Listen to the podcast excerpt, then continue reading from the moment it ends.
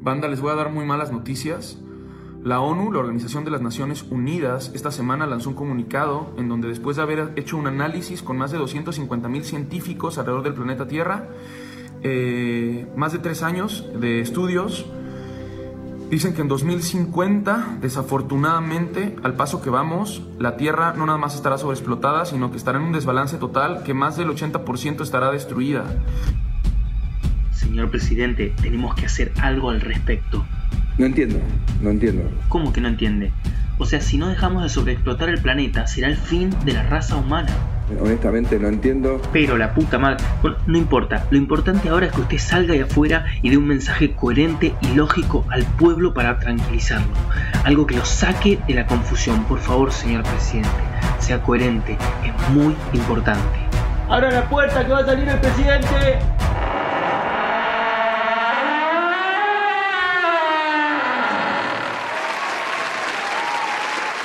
Hoy Hoy creo muchísimo más de lo que ya creían ustedes. El problema es, este.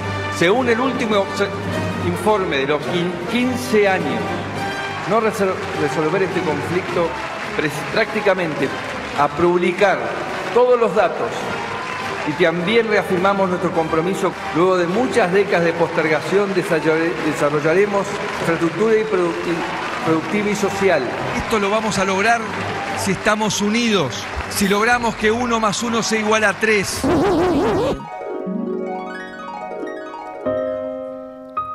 Finalmente, 30 años más tarde, la predicción se volvió realidad.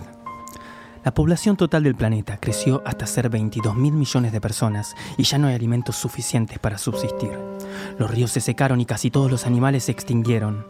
Las selvas y bosques se han convertido en desiertos y se estima que quedan menos de 10 minutos de oxígeno, así que finalmente sucedió.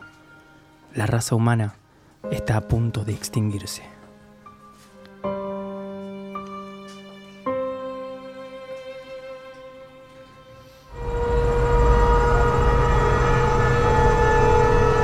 Viste, boludo, la cagamos. Güey, Pues, tampoco para tanto, che. Agotamos todos los recursos naturales. Hace tres años es de noche todo el tiempo por la capa de smog que cubre el planeta entero. No queda un solo árbol en pie y al mundo le quedan ocho minutos de vida. Explícame cómo es que no es para tanto. Kirchnerista hasta el final, ¿eh? ¿Qué, qué tiene que ver eso?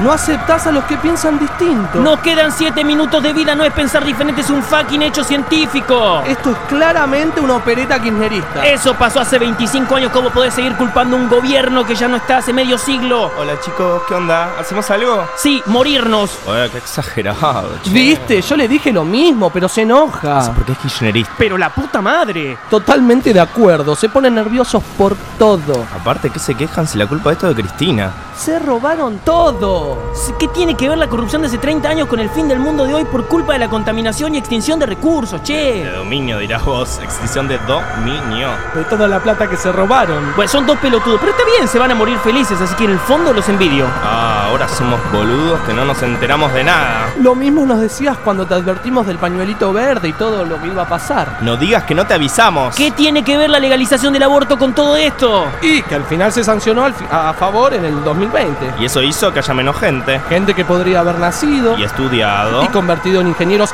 súper inteligentes. Que descubrieran una manera de salvar el mundo. ¿Qué? Básicamente el aborto es la causa del apocalipsis. ¡Vos me estás jodiendo! A mí me parece súper lógico, ¿eh? Sí, ¿no? Es como muy lógico. Ay, Ustedes rey. me están diciendo que la legalización del aborto evitó que nazcan supercientíficos que salvaran al mundo. Sí, es exactamente lo que pasó. ¿No era que era culpa de la corrupción kirchnerista todo esto? Es lo mismo, da. Ay, déjalo, Maxwell, déjalo. Se hace que no entiende por qué es kirchnerista. Ay, obvio. Chicos, Cristina no es presidenta hace 25 años. El peronismo fue proscripto por el hijo de Amalia Granata con Babi Checopar cuando ustedes lo votaron como presidente. Fue una gran elección y estoy muy orgulloso de lo que voté. Dejó un 95% de pobreza. Pero trajo HM. Le entregó la Patagonia y las Malvinas a Inglaterra y el norte a Estados Unidos. Pero mirá qué linda está la 9 de julio. Endeudó en más de 2 mil millones de dólares al Estado. Pero le prohibió cambiar los pasajes que le sobraban a los senadores por plata. Eso es una vicepresidenta, che. Fuimos declarado el país más pobre del mundo. Bueno, che, nada, te viene bien. Vas a estar buscándole la quinta pata al gato. O el pelo al huevo. O el cuchillo de palo al que madruga. ¿Qué?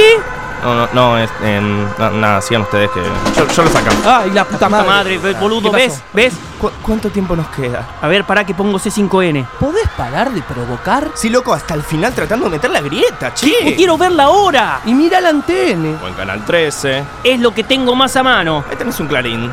La web. No, el diario impreso. ¿Cómo mierda querés que mire la hora en el diario impreso? Deja a Santino, déjalo con su odio, con su grieta eterna. No pueden aceptar que vamos por buen camino y que Amalio Checopar Jr. está haciendo las cosas bien. El mundo está a punto de terminar. ¿De qué buen camino me estás hablando? No, listo, con vos así no se puede. Morite solo. Eso, solo. Ustedes están enfermos, hijos de puta. Ojalá que el fin del mundo los encuentre chapando fuerte con Carrió antes de lavarse los dientes. Son unos hijos de puta. No le hagas caso, amigo. Seguimos juntos por el cambio. Dale, eso es lo que importa. ¿Qué vamos a hacer? Prendamos la tele a ver qué están dando. ¡Uh, perfecto! ¡Planazo! Planazo, querido, planazo.